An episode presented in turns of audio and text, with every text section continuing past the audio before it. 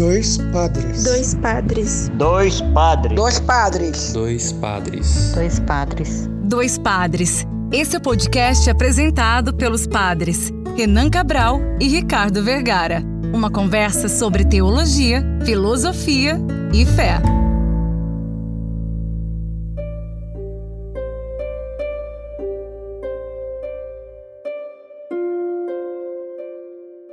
Olá, ouvintes, está começando mais um Dois Padres Podcast. Eu sou o Padre Renan. E eu sou o Padre Ricardo. E hoje vamos falar da nossa vida antes de ser padre. Falar sobre os empregos, né, os trabalhos, profissões, os estudos, várias coisas que a gente já fez antes de viver essa vocação do sacerdócio.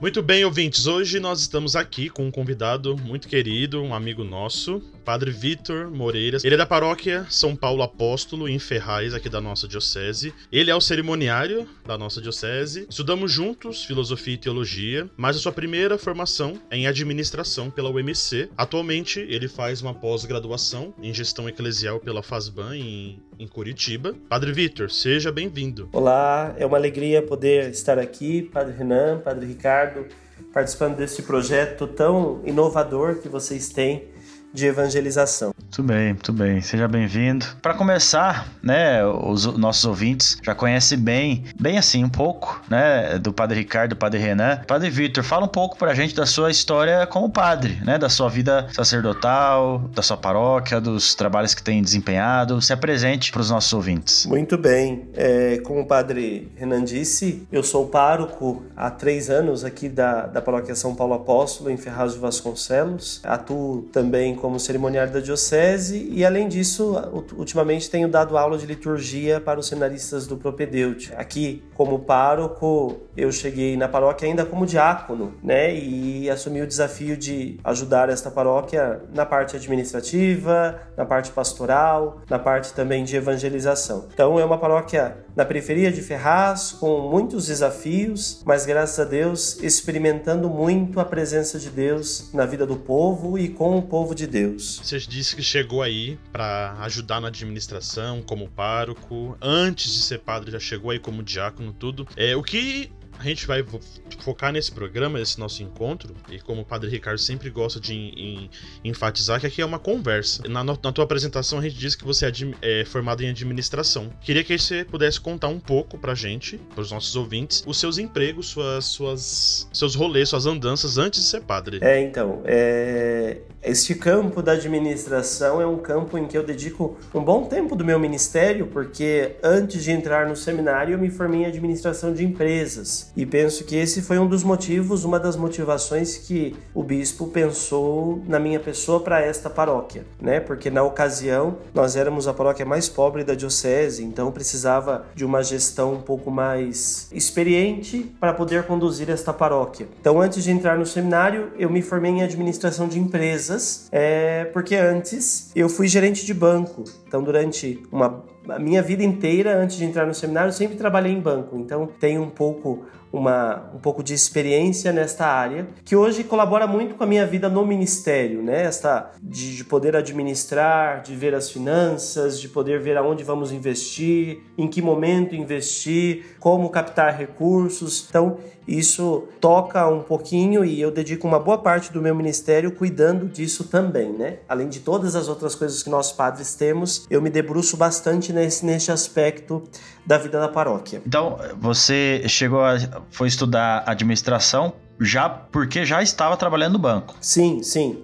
Eu lembro que quando eu estava no ensino médio, é, na escola foi falado que na, na Caixa Econômica estavam contratando estagiários. E eu falei, ah, não vou perder nada, vou lá entregar meu currículo, né? Quem sabe? Era o primeiro, nunca tinha trabalhado na vida. E naquela ocasião, uma coisa muito interessante, eu fazia um curso de japonês. Nossa. E é, eu fazia curso de japonês para poder aprender o japonês. E esse foi o meu diferencial na, na entrevista, porque o gerente geral da agência era japonês. Olha só. E ele falou assim: ah, já que você é japonês, sabe japonês, está estudando japonês, é, faça sua faça a autoapresentação em japonês. E eu, na ocasião, fiz muito certinho. Caramba! E aí ele me perguntou: mas por que japonês? Isso aí eu não sabia, Porque- hein? É, foram, eu fiz seis meses de japonês. E na ocasião, ele falou, mas por que que você estuda japonês? Eu falei, não, porque o mercado de trabalho em Suzano, onde que na ocasião eu morava, é, tinha muitas indústrias japonesas, então era um diferencial. Então eu fui estudar japonês Ah, num, num, num projeto de línguas do estado de São É Paulo. isso mesmo. O jovem empreendedor, desde sempre, ó. Você lembra do japonês ainda? Eu lembro a autoapresentação, mas não consigo lembrar a minha idade hoje. Eu lembro daí da autoapresentação do dia da entrevista. Então eu sou o japonês, se apresenta. Fala um pouquinho aí, é, tem que falar agora. Watashi wa Vitor desu, Jiuroku sai desu, Hajime mashite. Olha só. Se tiver algum ouvinte aí que sabe falar japonês, confia, confere aí o que, que ele disse. Responda o Padre Vitor nos comentários. Qual que é a sua idade? Então, eu não sei falar mais a minha idade atual, mas eu penso que na idade de Urashi, é, penso que eu tinha 16, 16, 15, 16 anos. Que da hora. Essa eu não sabia. E, Ah. e aí, por conta disso, eu ganhei, ganhei a vaga de, de Que estagiário legal. na Caixa Econômica Federal e comecei a me encantar com isso. Porque desde criança eu tinha o sonho, o desejo de. Meu, meu sonho era ser chefe de escritório. De ter a minha mesa, o meu telefone e o meu computador. Eu O brincava Lineu disso Silva. Chefe de repartição. Quando, quando criança eu brincava disso, eu gostava de ter a minha mesa, o meu computador, o meu telefone. E o banco eu tinha isso. Então eu me realizava trabalhando no banco. É, fiquei dois anos como estagiário na Caixa Econômica. Quando saí, é, ainda fui contratado como terceirizado por mais seis meses, se não me engano. Depois, o meu gerente geral me contratou como freelance para fazer uns trabalhos que na agência ainda. E aí, depois fui para o Banco do Brasil, depois fui para o Santander. Que aí a história vai, vai, vai caminhando que a gente pode conversar sobre isso. E nesse meio tempo, nesse, é, trabalhando, estudando, você frequentava a igreja. Sim, sim. Participo da igreja desde os sete anos. Daí nesse tempo o interesse ou os convites para encontros vocacionais, o despertar da vocação. Não, não pensava nisso não. Não é ótimo. Uma coisa muito interessante, eu sempre recordo isso com muito, com muito apreço, é uma pergunta do meu avô uma vez. Ele me perguntou assim, filho, você quer ser padre? E eu disse, não, vô, eu quero ser chefe de escritório. É, eu quero mais na igreja, eu quero ser ministro, porque ministro pode casar. Não conhecia, não conhecia o diaconato ainda, né? É, pior, não conhecia. E por isso, é, nunca pensei nisso. Sempre participei da igreja, mas se- sempre fugindo desta pergunta. E, e aí depois entrei na faculdade, quando terminei o ensino médio, como, como bolsista pelo... pelo eu sou da, da primeira turma do, do, do projeto do governo federal do ProUni, quando o ProUni não era concorrido como é hoje. E, e consegui a bolsa 100% do curso de administração. Aí você fez o curso de administração totalmente pelo ProUni? Totalmente pelo ProUni. Tá. Não, porque tem, tem essa coisa de fazer meio, meio metade do curso, né? Só o financiamento, depois. É. Você fez todo, né? Que, que ano que foi isso? Você lembra? Eu entrei na faculdade em 2004. Quatro anos de curso, né? É, me formei em 2008. 2008 eu me formei. Porque eu também entrei no ProUni e, e eu lembro que era bem no começo do ProUni mesmo, assim. Eu achava que era a primeira ou a segunda eh, leva, né? Vamos dizer assim. Então, eu acho que eu entrei em 2005. É, então, não era tão concorrido assim, não. E, e depois, entrando na faculdade, é, a gente quer dar voos, quer alçar voos mais altos. Então, tinham, tinham amigos meus da minha que tinham entrado comigo na Caixa Econômica que tinham conseguido emprego no Santander, que era um banco privado, porque a Caixa era um banco público, precisava fazer concurso. Então, como não tinha concurso, não, não tinha como fazer carreira lá. Então, e aí me indicaram para uma entrevista no Santander como estagiário e fiz a entrevista e passei. Não, não de forma direta, antes disso, só uma, uma ressalva, antes disso eu trabalhei seis meses no Banco do Brasil, porque a mãe de uma amiga minha da faculdade era gerente geral de uma agência e ela me indicou porque eu estava desempregado e aí eu trabalhei de temporário no Banco do Brasil, que também era um banco privado, então precisava de concurso público. Eu lembro que no meu último dia do Banco do Brasil saiu a resposta da minha entrevista no Santander como estagiário e aí eu fui. E foi lá que na verdade eu fiz uma pequena carreira é, como estagiário, como assistente de gerente e depois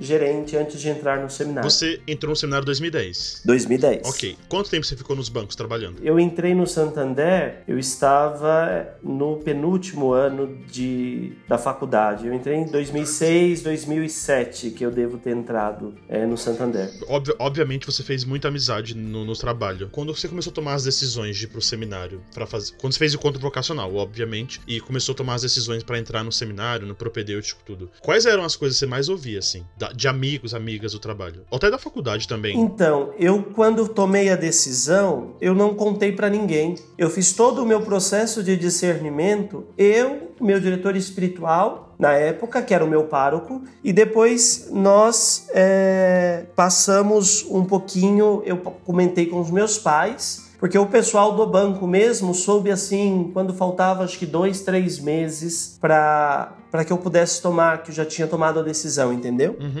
E porque eu, eu, eu, perguntei, porque a, a clássica coisa é, são as falas, né? Nossa, você é gerente de banco, vai deixar de ser gerente para ser padre? A, experi a experiência da gerência foi uma experiência assim muito.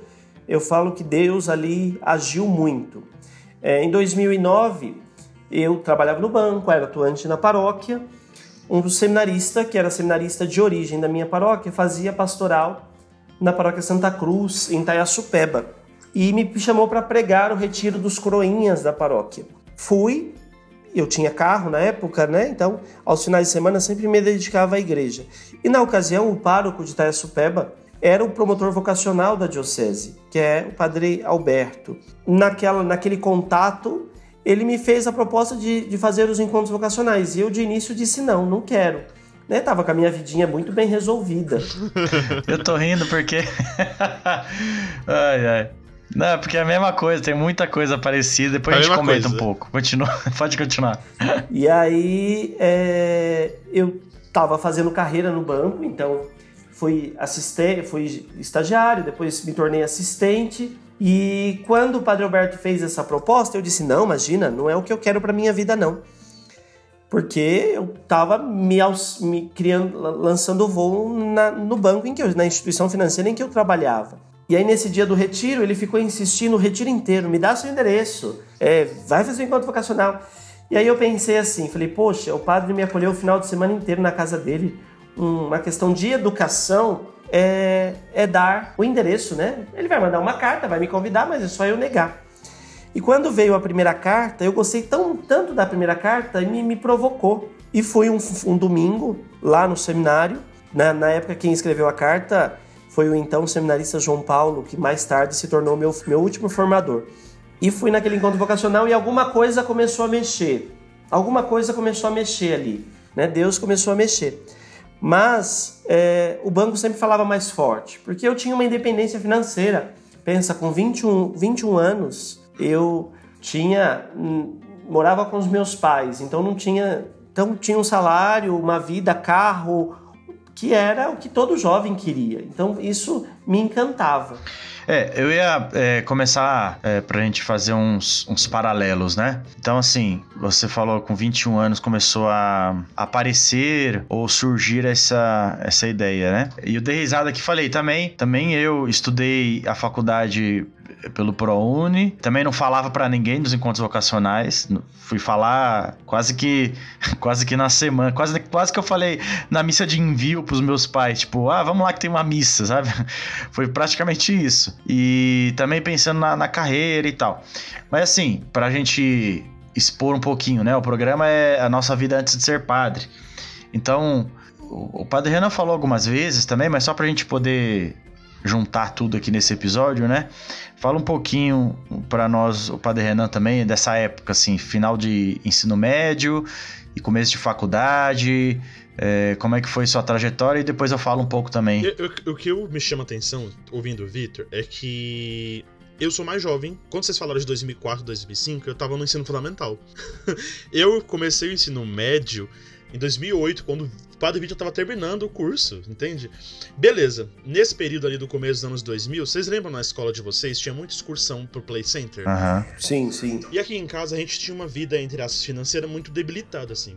tinha eu e a minha irmã, meus pais estavam empregados, mas com aquele salário mínimo, um pouquinho assim, e eu sempre queria ir pro, pras coisas, né? E eu fiz parcerias com a minha mãe. Minha mãe é muito boa cozinheira, assim, então ela começou a vender bolo é, na porta de casa, assim, bolo de festa, sabe? Salgados, tudo. Eu falei para ela, eu falei assim, eu quero ter dinheiro, não tenho idade para trabalhar ainda, né? Eu tinha ali 13 para 14, não, 12 para 13 anos. E aí eu falei assim: a senhora faz salgados e eu vou vender na rua. Ela falou: tá, tá bom. E eu falei assim: tudo aquilo que a gente é juntar dessas vendas. É, vocês conhecem aqui o Quinto da Boa Vista em Itaquá. Atrás do, da casa dos meus pais é uma, é uma área industrial, só tem empresas, né? E firmas assim. E eu fazia o quê? Estudava de manhã, à tarde. Eu ajudava minha mãe a fazer coxinha, salgados e bolos e ia vender na rua. Então eu juntava um bom dinheiro, assim. Um dia eu fui roubado até, eu devo uns 200 reais meio assim na rua, celular, tudo. E ia vender, ia pras portas de firma vender. Então eu juntava aquele dinheiro e era a minha renda, entre aspas, assim, né? Eu não faltava nada em casa, tinha, tinha tudo de comer, tudo de, de vestir. E esse dinheiro era para poder bancar qualquer passeio, entre aspas, que eu quisesse. Eu queria ir pro Play Center, eu queria ir pra excursão no Sesc da escola. Eu queria. E assim, para eu não tirar do dinheiro dos meus pais, eu comecei a me envolver nisso. E, e aí meus pais começaram a me admirar muito em relação a tudo isso, né? E aí quando eu tava no primeiro ano do ensino médio, isso foi 2008, quando o Padre Vitor tava saindo da faculdade, eu fiz uma prova, né? Eu queria fazer uma prova para eu já tinha uma idade ali de 15, 16 anos, fiz uma prova e eu passei em segundo lugar nessa prova, que era para trabalhar como é, estagiário do Acesso Escola, que é, era uma sala de informática dentro da escola. E eu passei em segundo lugar, então eu pude escolher o horário, eu pude escolher a escola que eu ia trabalhar. E essa era a minha vida no ensino médio. É, entre aspas, vamos fazer aqui o, o horário do dia. Saía de manhã seis e pouco para entrar na escola sete, saía meio-dia e vinte, corria pro ônibus para ir para o curso de informática que eu fazia. Então eu fazia um curso, terminava e eu dava uma aula de digitação para não pagar o curso. Então fazia uma aula de digitação. E eu entrava no estágio 5 horas da tarde. Então eu corria, às vezes eu chegava 5 minutos atrasados, ou eu chegava 15 adiantado, né? Dependia do ônibus. Chegava, entrava na escola, logava ali a minha senha, todas as coisas, e ficava até 9 horas da noite. Era o meu horário de trabalho todo dia, das 5 às 9. E eu chegava em casa por volta de 9 e meia, quase 10 horas. Por dois anos inteiros, minha vida foi assim. É, e aí, nos finais de semana, era quando eu me dedicava à vocação. Porque eu ia pra igreja, encontrava os padres da minha congregação, que é onde eu pertenço hoje, né?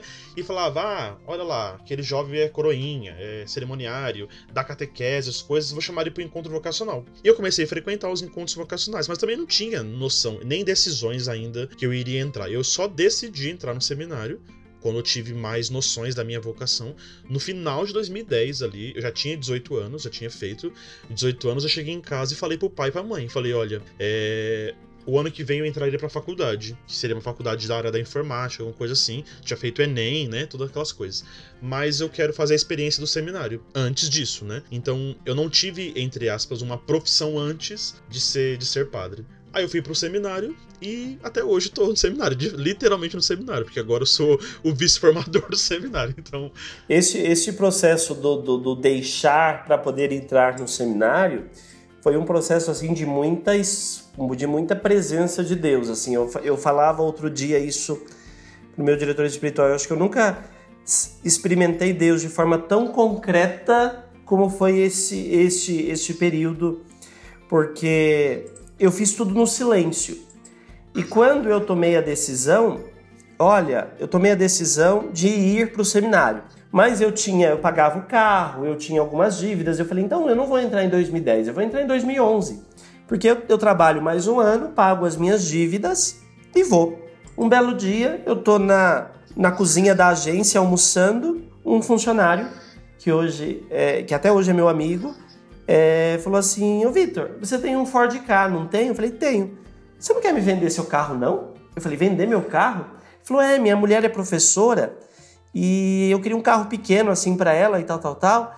E eu pensei no seu carro. Outro dia eu vi ele aí na garagem da agência. Você não quer me vender? Aí meio que caminhei as coisas para vender o carro. Então as dívidas já não tinha mais. É, e aí eu tinha muito medo de deixar o certo pelo duvidoso. Esta foi, este foi o medo da minha mãe quando eu contei para eles que eu estava que eu estava fazendo encontro vocacional e pensando em entrar no seminário e deixar a vida profissional no banco e etc. E, o medo deles de trocar o certo pelo duvidoso. E eu lembro que meu diretor espiritual dizia isso. Deus o sempre vai te indicar o melhor caminho. Ele nunca vai te indicar um caminho que não vai te, te deixar feliz. E eu confiei nisso. Eu falei: olha, se esse não for o meu caminho, Deus vai me conduzir num caminho para que eu seja feliz. Uhum. Então, trabalho, depois a gente corre atrás. Nossa, você falou uma coisa que acho que é essencial, né? A, a felicidade. Se, é. se não for esse o motivo de acho que bonito que deixou assim para mim, o deixar tudo pela felicidade. Sim. Faz o real sentido, sabe?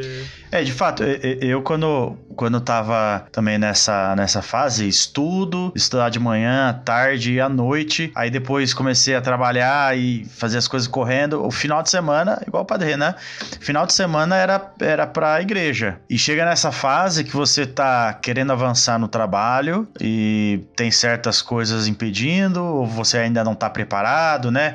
E aí as coisas vão acontecendo, né? E, e é isso que o Padre Vitor falou, você, bom, se, se Deus me mostrou o caminho até aqui, se um dia eu tiver que sair, né, beleza, chegou minha hora, deu, Deus vai mostrar o caminho também, né? É, isso que é interessante. E, e, foi, e, e foi muito engraçado, porque assim que eu tomei a decisão, eu falei, pronto, já não tenho mais nada que me prenda para entrar em 2010. Eu vou entrar. E aí, só que eu falei, mas não sei como, e, e, e na época o, o, meu diretor espiritual, que era o meu pároco, foi me orientando, foi falando, e na agência aconteceu um, um problema e a minha gerente foi mandada embora. E um belo dia eu tô no final do expediente, fui imprimir um relatório das minhas, das minhas horas extras no RH. Eu não era mais, não estava mais com a função de assistente comercial eu estava com a função de gerente de negócios. E ainda eu lembro que tinha um amigo meu que tinha a mesma função que eu. Falei, Bruno, entra aí no seu RH, dá uma olhada como que tá a sua função. Aí ele falou, tá assistente comercial. Ele, por quê? Eu falei, não, nada não. Imprimi a folha e subi para falar com o gerente geral. Falei, eu queria entender o que, que é isso aqui. Mostrei a folha. Ele, não. Ele falava, ele tinha um jeito de falar todo bonachão, né? Ele, não, Belo, é, eu te promovi, eu te promovi. Eu vejo você daqui a uns anos como gerente geral. E, e, e, você tem, tem crescido dentro do banco, você é responsável, babá, babá, babá. E ele me falou aquilo. Ao mesmo tempo eu fiquei alegre, mas ao mesmo tempo você não manifestava uma alegria plena, porque uhum. aquilo não correspondia mais ao desejo, à escolha que eu tinha feito para minha vida. Mas como eu não tinha dito nada para ninguém, eu fui promovido. E eu lembro que naquele dia eu saí do banco assim tão mal e fui para a paróquia, né? Porque a agência era pertinho da igreja da, da minha paróquia e fui, cheguei lá, foi o mês de outubro, porque eu lembro por conta disso. O meu pároco não estava. Quem ia rezar a missa aquele dia era o reitor do seminário, Padre Leandro. Falei, gente, o que esse homem está fazendo aqui hoje? hoje, hoje. Aí fiquei meio sem graça, eu falei, acho que Deus está querendo mostrar alguma coisa. E eu rezava exatamente isso. Falo, o senhor pede para mim dar um passo. Eu dou um passo, o senhor me faz que ele dá dois para trás? E, e aí, como tinha acontecido esse mal-estar, minha gerente tinha sido mandada embora de forma injusta, eu falei: quer saber de uma coisa? Eu quero que o banco se dane, desculpa a expressão. Eu vou aproveitar a função. Quando faltar uma semana para mim entrar no seminário, eu peço a conta e pronto. E comentei isso com o meu gerente geral. O meu gerente geral, ó, o meu, meu pároco. Ele falou: não, as coisas não funcionam assim. Ninguém pode começar uma caminhada sendo injusto com as pessoas. Você tem que dizer para o seu superior, para o seu gerente, que você vai deixar o banco. Nossa. Isso é maturidade. E aí eu falei, mas ele mandou embora injustamente a minha chefe e não levou em consideração a vida. Não, mas você não é a sua chefe. Você precisa ser maduro e ser transparente. E o dia que eu fui contar para esse homem que eu ia sair, tinha acabado de ser promovido. É, Esperei todo mundo embora da agência, subi na sala dele e falei: chefe, eu tenho um negócio sério para falar com o senhor. Ele, o quê? Você vindo falar coisa séria? E ele sabia da minha da minha presença na igreja, né? Então sempre brincavam. Vai deixar de vai me dizer que você vai deixar de ser gerente para ser padre não. Eu falei, a conversa começa por aí. Aí ele arregalou os olhos, então senta aí. E eu fui falando para ele que o banco já não, não me correspondia mais às minhas escolhas de vida em que eu queria fazer uma outra experiência. é, o mundo era muito sedento de Deus e eu queria poder entregar a minha vida para saciar esta, esta fome que o mundo tem de Deus. E ele, claro, ia me, me motivando a desistir dessa ideia, porque no banco eu teria dinheiro, porque no banco eu teria carreira, porque o que seria da igreja daqui a 10, 20, 50 anos. É... E eu fui mostrando as minhas motivações vocacionais, aquilo que Deus ia respondendo na minha caminhada. Até o ponto que a, a conversa chegou no final quando ele me disse assim: pensando bem, o mundo precisa muito mais de padres do que de gerentes gerais. Seja feliz, Belo, seja feliz. Naquilo que eu puder ajudar, conte comigo. É, eu não, aí ele falou: Eu só não vou poder te mandar embora. Você vai ter que pedir a conta, porque eu tinha acabado de ser promovido. Eu falei: Não, quanto a isso, para mim é tranquilo. E fiquei três meses como gerente. No dia 19 de janeiro de 2010, eu pedi a conta. Aí descansei 10 dias e no dia 1 de fevereiro de 2010 eu entrei no seminário.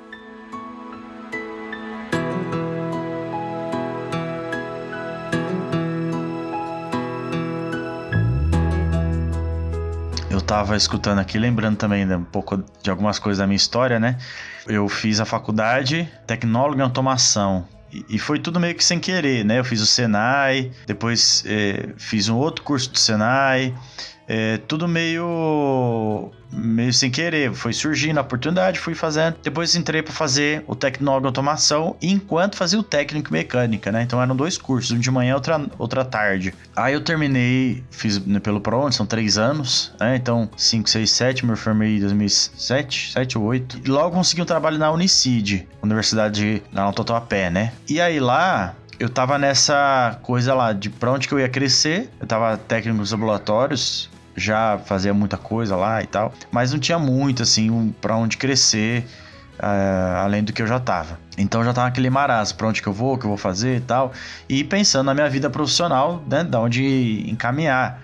Então, fazendo o TCC de, uma, de um curso que eu comecei a fazer de serviços de telecomunicações. E aí foi que entrou nessa fase aí, bem parecida com o Padre Vitor de ir lá entrar super bom dia, aí depois conhecer o Padre Alberto, aí ele vai chamando, vai insistindo, vai conversando.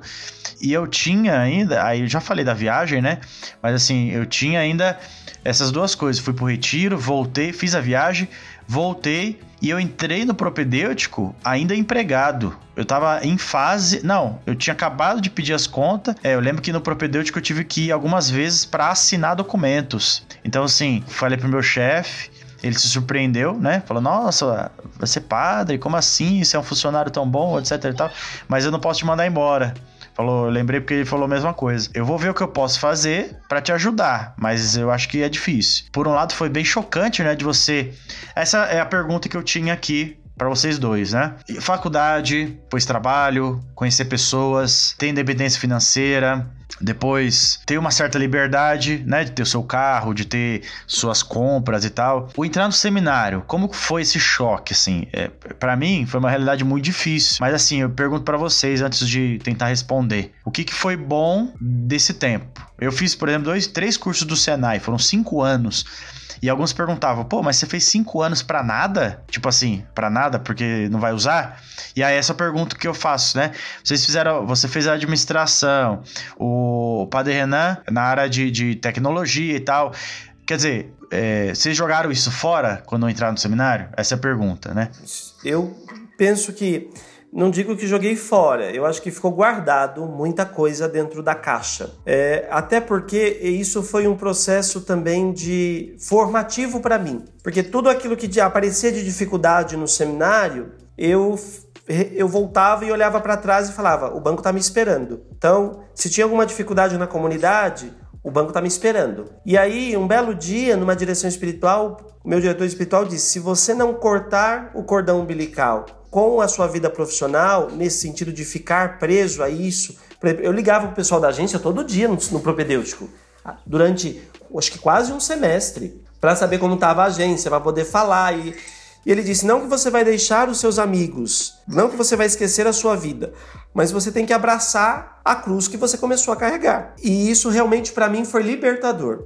Quando eu, eu abracei isso e falei: não, é vida que segue, vamos para frente. Mas é, eu não digo que eu, que eu joguei fora ou então que eu perdi tudo isso. Eu acho que tudo isso ficou guardado e no momento certo, em muitas ocasiões, eu pude ir lá consultar e poder beber um pouco disso, me alimentar um pouco disso. Então, eu morei junto com o Padre Ricardo no seminário e talvez ele vai, vai se lembrar disso. Eu tenho muito isso de, de tomar a frente, de, de né, até, às vezes até demais. Mas isso é por conta da minha profissão. Até o bispo se assustou um pouco quando chegou e, e, e viu isso. E o meu formador disse pôde dizer isso para ele. Isso é dele, isso é da formação dele, de, de, de tomar a frente, de ter esse espírito às vezes de liderança e etc. Então são coisas que serviam para a vida, para o pro processo formativo no seminário também. E depois, por conta disso, eu fui depois, no, nos últimos anos de seminário, trabalhar no seminário menor, é, justamente por conta disso, porque precisava de alguém para ajudar na administração do seminário. E eu tinha facilidade com isso e por isso fui. Eu ia falar, essa coisa de. da pergunta do Padre Ricardo me lembra muito o filme, sabe? De quando é, você entende o termo lá quando eles falam assim, Senhor de dois mundos de que você pertence aos dois mundos, mas literalmente você está mais presente no novo mundo. Né? Essa coisa de você falando tá no propedêutico, mas durante seis meses ali, geralmente são esses seis primeiros meses, querer estar ligado à vida anterior, né, e precisar co cortar esse cordão umbilical, no meu caso não foi profissional, sabe? Era mais em relação à família e à minha comunidade de origem. Então, na minha comunidade de origem, é, eu era catequista, coordenava os coroinhas, coordenava a catequese. E aí, quando eu saí daqui, é aquela, aquele sentimento de achar que a gente é tão importante pro lugar que nada vai funcionar se a gente não tiver. Uhum. Pois é. E, e né, você lembra? Cês, gente, a gente não tinha WhatsApp nessa época. Era ligar mesmo, né? Ou SMS com aquele pacotezinho de SMS que acabava por um, por um período. Mas a minha, a minha insistência era assim: com o meu formador da época falava: Nossa, a gente vai na missa lá no quinta hoje? Por que você quer na missa no quinta? Ah, eu só quero saber como tá as coisas lá. E aí, como o padre Vitor falou dessas coisas, né? Nessas conversas, a direção,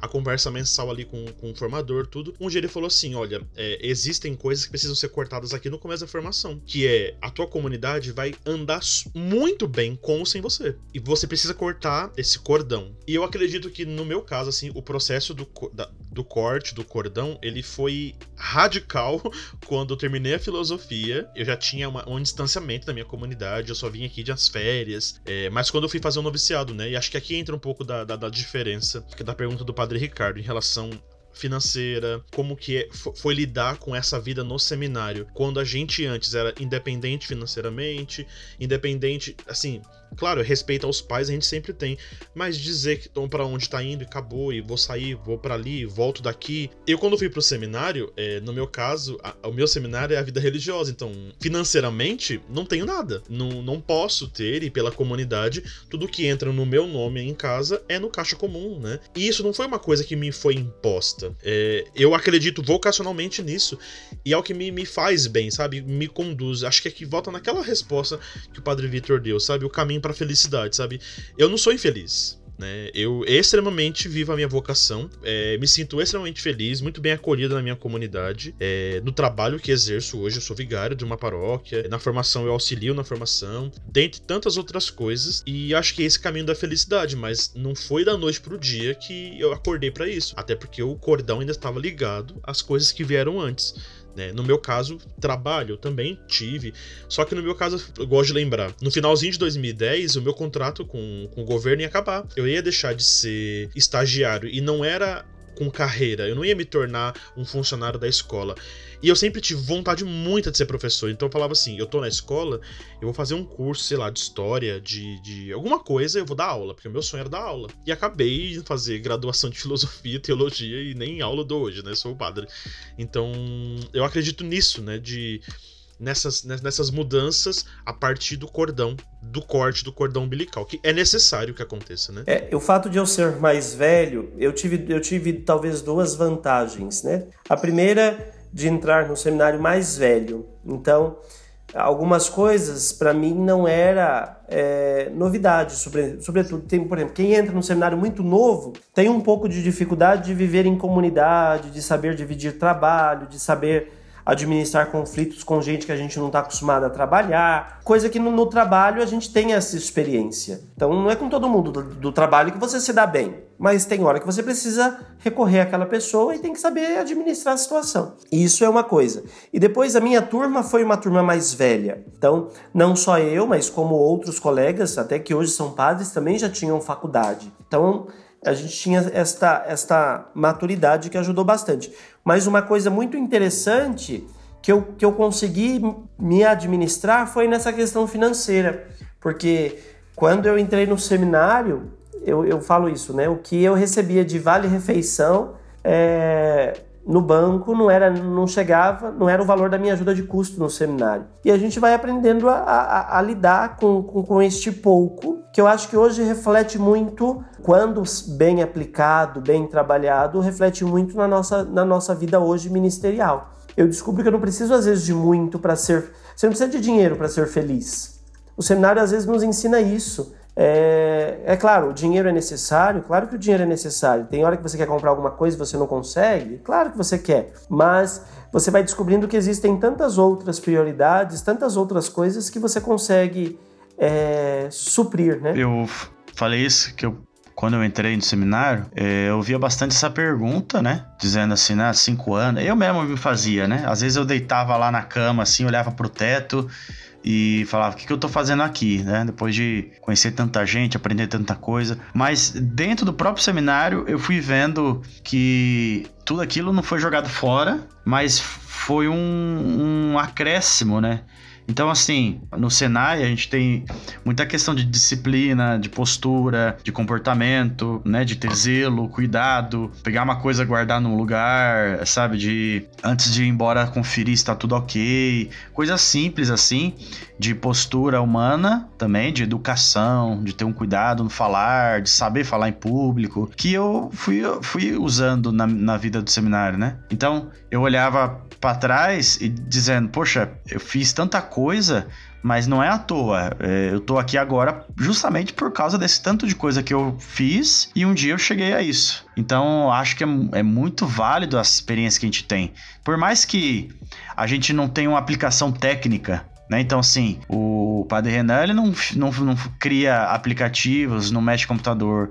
Eu não fico na, nem na usinagem de uma empresa e nem numa parte de engenharia. Né? O Padre Vitor não tem uma empresa, entre aspas, né, um banco, uma gerência da sua área. Nenhum de nós, se você for ver, está na área. Porém, todos nós estamos utilizando o conhecimento humano que a gente adquiriu nesse tempo. Talvez o técnico não, mas o humano, o social, o civil, né? O conhecimento de ser mesmo alguém na sociedade que faz diferença. Isso nos ajudou muito nesse tempo. É, não estou dizendo que quem não tem faculdade vai ser um padre pior. Não, vai ser diferente, né?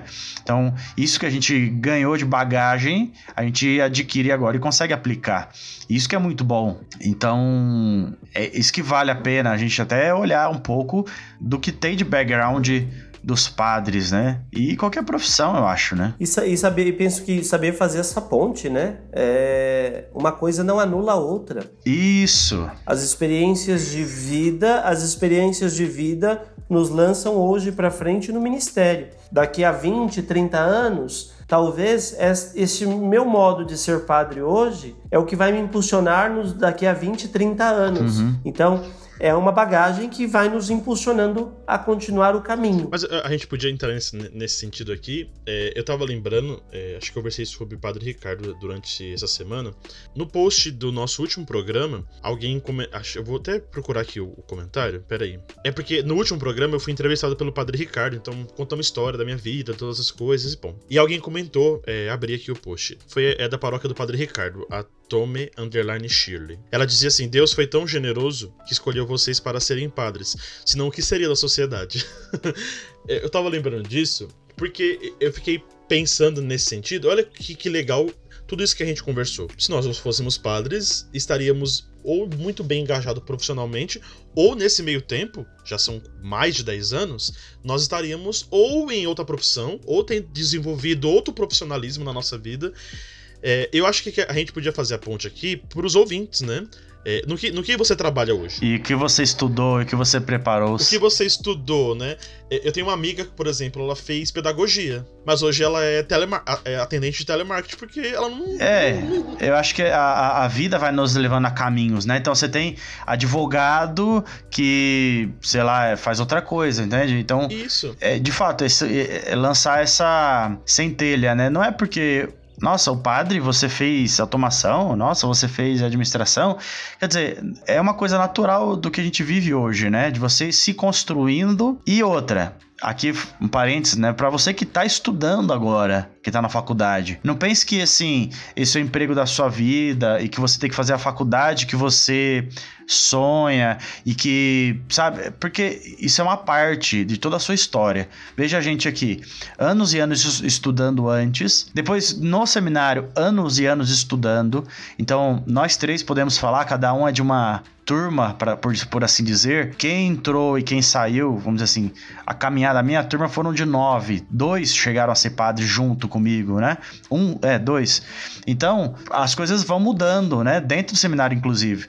Então, se você está aí fazendo faculdade, viva isso intensamente, é o momento que você tem.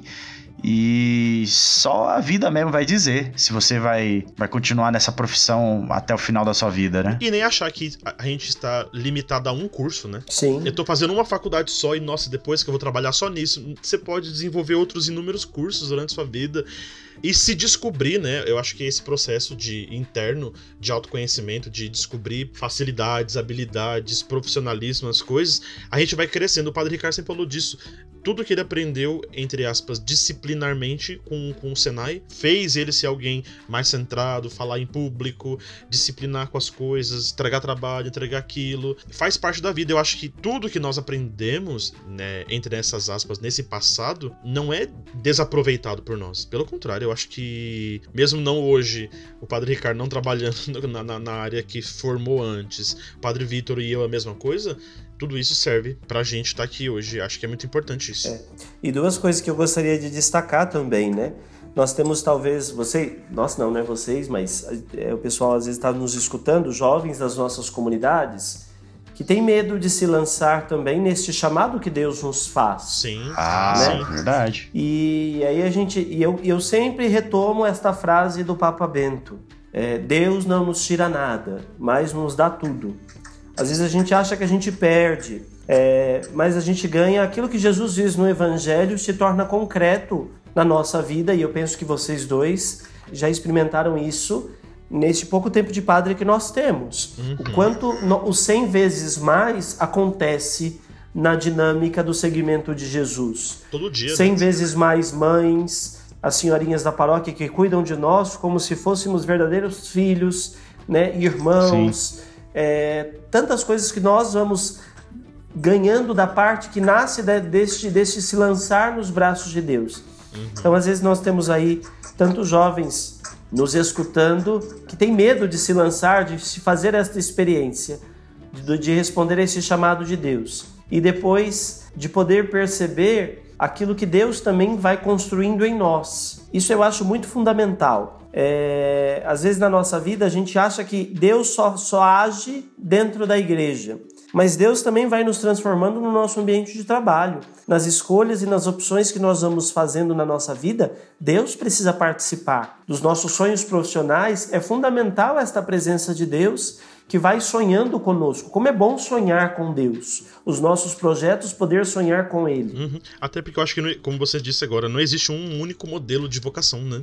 Nós somos padres. Os que nos ouvem são pais, mães, são profissionais, é, ou jovens que estão se sentindo chamado à vida religiosa, à vida sacerdotal, alguma coisa. É, nós estamos nesse mundão aqui da igreja, ou antes dele, depois dele, para se descobrir todos os dias. Eu acho que aquilo que o Padre Vitor acabou de dizer é: nós vamos ganhando de Deus todos os dias mais, não é só uma vez na vida, né? Eu acho que isso que me, me, me conforta, assim, e me faz feliz todos os dias.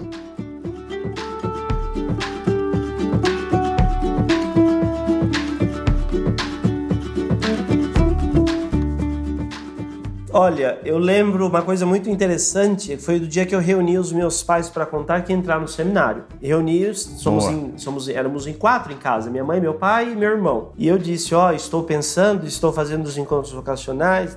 Minha mãe chorava, chorava que nem criança, achando que eu ia para África, né? Porque o padre vai para África, vai para vai para vai para missão.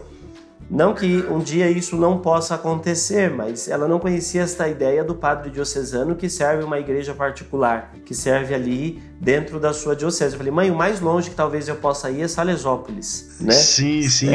É, é, e minha mãe isso. O meu pai, triste, porque o sonho do meu pai era ser avô. E então, eu sendo padre, o sonho dele se reduzia a 50% de chance. Né? E graças a Deus, hoje ele é o avô mais babão do mundo, porque meu irmão deu uma, uma neta para ele. E o meu irmão dava risada, meu irmão feliz. Porque, ah, então quer dizer que agora você vai embora de casa e você vai ser e eu vou ser filho único e o seu carro vai ficar para mim e etc, né? eu, eu lembro dessa conversa assim também que foi muito, muito marcante em tudo isso. Mas até uma coisa foge um pouquinho do nosso tema, mas uma coisa muito fundamental nisso tudo foi o apoio da minha família nesse sentido. A minha mãe, mesmo não concordando, mesmo todas as vezes que eu saía de férias, ela perguntava mesmo se eu queria voltar para o seminário. Ela sempre me disse: se isso vai te fazer feliz, eu sou a primeira a te apoiar. E o meu pai, que, que era meio, meio sisudo, meio bicudo com tudo isso, hoje é o mais orgulhoso do fato de ter o filho padre. Padre Ricardo outro dia foi almoçar em casa, né, e, e ver ele falando, ele é orgulhoso de poder dizer que o, e, e isso é verdade. É, eu te experimentei também, né? O meu diretor espiritual eu, era um dos meus medos para poder deixar tudo era a minha família. E o meu diretor espiritual disse: Deus ocupa o seu lugar em casa e depois ele vai te mostrar tudo isso. E realmente, o que ele disse se concretizou. O orgulho dos meus pais hoje de me ver padre. Eu digo a mesma coisa, viu? Mesma coisa.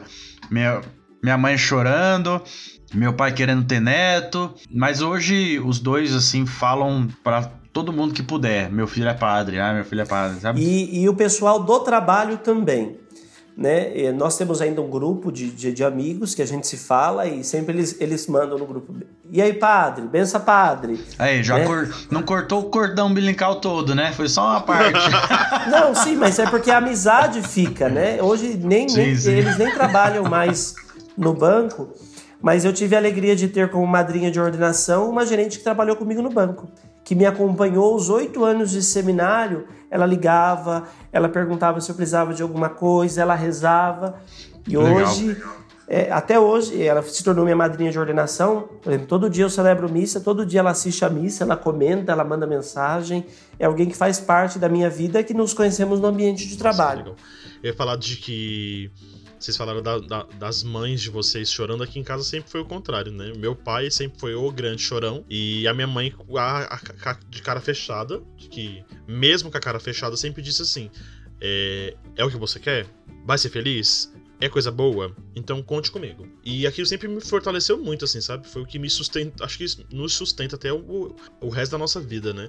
Mas foi nesse começo. Mas eu acho que me, sempre mexeu com o meu coração muito, assim, foi a minha irmã, porque a minha irmã era muito pequenininha, ela tinha 10 anos, assim. A gente sempre foi muito grudado, muito grudado. E aí ela falava assim: eu vou ficar sozinha em casa, né? Eu não quero que você vai. E hoje ela sempre fala assim: você é meu maior orgulho. Eu falo, e você também é meu maior orgulho, porque ela tá hoje tá se caminhando para ser médica, eu falo assim, nossa, com a mesma, quase com a mesma idade que eu saí de casa, você também saiu agora e tá estudando, sendo feliz. Eu acho que essas respostas, como o Padre Vitor disse, que a família nos apoiou desde sempre, é muito importante. Mas eu queria é, estender isso aqui para quem nos ouve, sabe? Talvez é um rapaz, é uma moça, alguém que esteja nos ouvindo que não tenha esse apoio familiar ou que tenha, que possa encontrar é, essa força também em Deus, obviamente, mas nos amigos, nas pessoas que te querem bem, é, que te apoiam, naqueles que te acompanham vocacionalmente. Eu acho que nisso ajuda a transformar esse nosso ambiente familiar.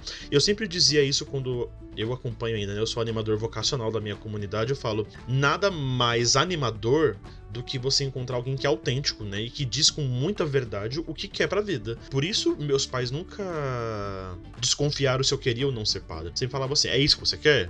Eu te apoio.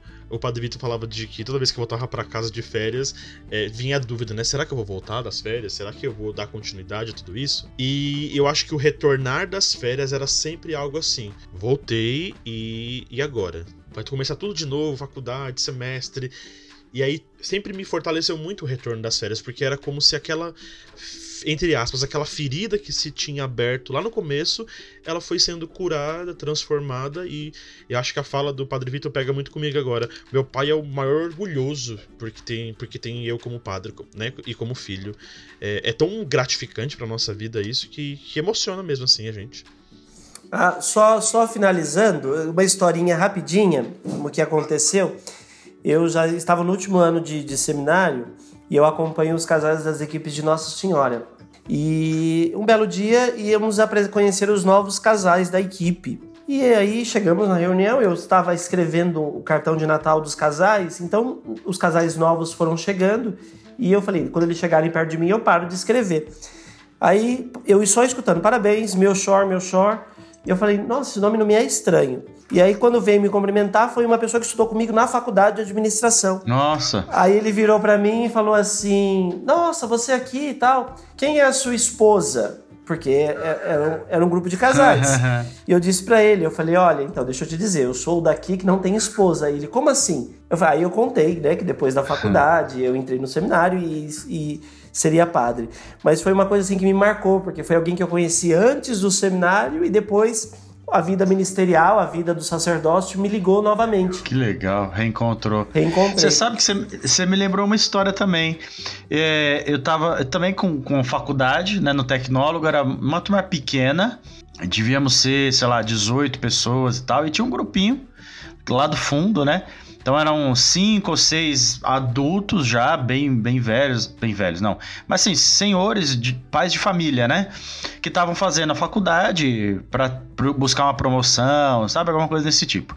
E eu e um jovem lá, os dois lá com, com 20 anos, 17, eu entrei com 17, lá, os dois com 18, 19 anos na faculdade e os velhos lá, né, de 40 anos, até mais. E aí Beleza, estudamos, fizemos lá os três anos, teve formatura, etc. Tá bom, passou, eu fui pro seminário e você vai mudando também, né, o seu círculo de amizades, porque as pessoas estão indo, estão se casando, estão se mudando e você também tá conhecendo pessoas novas, fazendo novos amigos, tendo envolvimento com outras famílias. E aí num dia numa festa do seminário, não, no almoço caipira que tinha lá. É, eu acho que já era da fase nova do almoço caipira, já não era mais o frango frito e tal. É, eu tô lá e eu vejo um, um senhor lá conhecido, né? Eu falo, ah, será que. Acho que eu conheço. E eu fiquei olhando, sabe quando você olha a pessoa, você fica ali, será que eu conheço? Será que eu não conheço? De onde será que é? E fiquei, fiquei, fiquei, fiquei. Aí eu falei, tá bom. Daqui a pouco eu tô passando lá e aí a irmã desse, desse cara tava lá e ela ajudava lá na, na SAS. E aí ela foi ah, vamos tirar foto comigo. Esse aqui é meu irmão. Aí eu, eu olhei assim. Aí foi, ah, você é o Ricardo? Aí eu e aí nós, sei lá, nos reconhecemos, vamos dizer assim, da faculdade, né? Então, sei lá, cinco, seis anos depois, a gente se reencontrou lá no seminário, porque ele era irmão de uma moça que trabalhava, ajudava na SAS, né? Então eu tava lá ajudando naquele dia. E foi, foi esse tipo de coisa. Nossa, que legal, você tá aqui, você vai ser padre, não sei o quê. Então, é bem essa coisa que a gente se distancia, mas acaba que o acaso acontece também, né? É, que legal, isso é muito legal.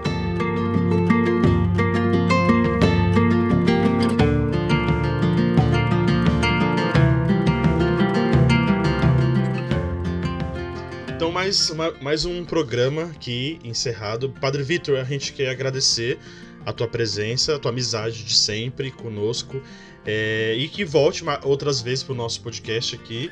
É, eu sei que das vezes em que nos encontramos esse ano, é, sempre foi alguém que me incentivou bastante. Ah, tá legal o trabalho de vocês. Fico muito contente de ver você e o Padre Ricardo nesse novo modelo de evangelização. Eu acho, gosto muito da fala do Padre Diogo com a gente dizendo: essa é uma terra de missão e que bom que vocês estão lá. E que bom que a gente tá aqui contando agora hoje com a tua presença. Muito obrigado é, por, por, participar com a gente, gravar.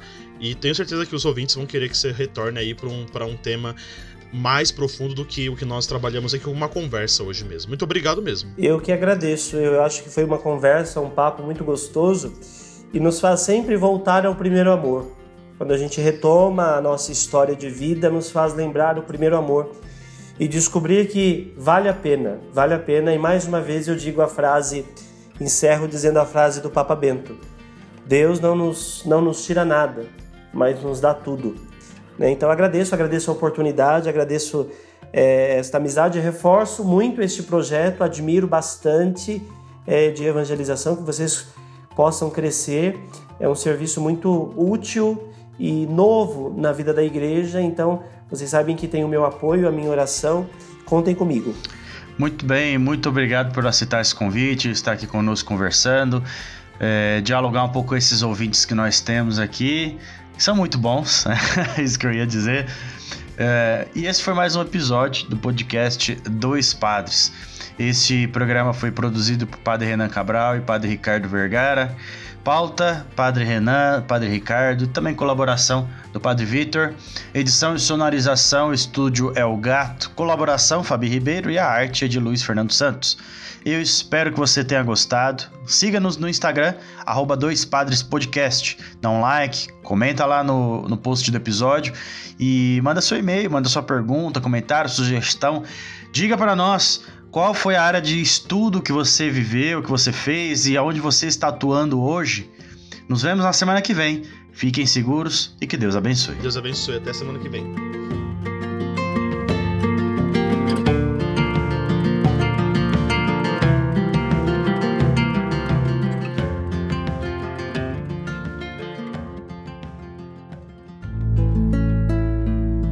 Você ouviu o podcast Dois Padres, apresentado pelos padres Renan Cabral e Ricardo Vergara. Até a próxima!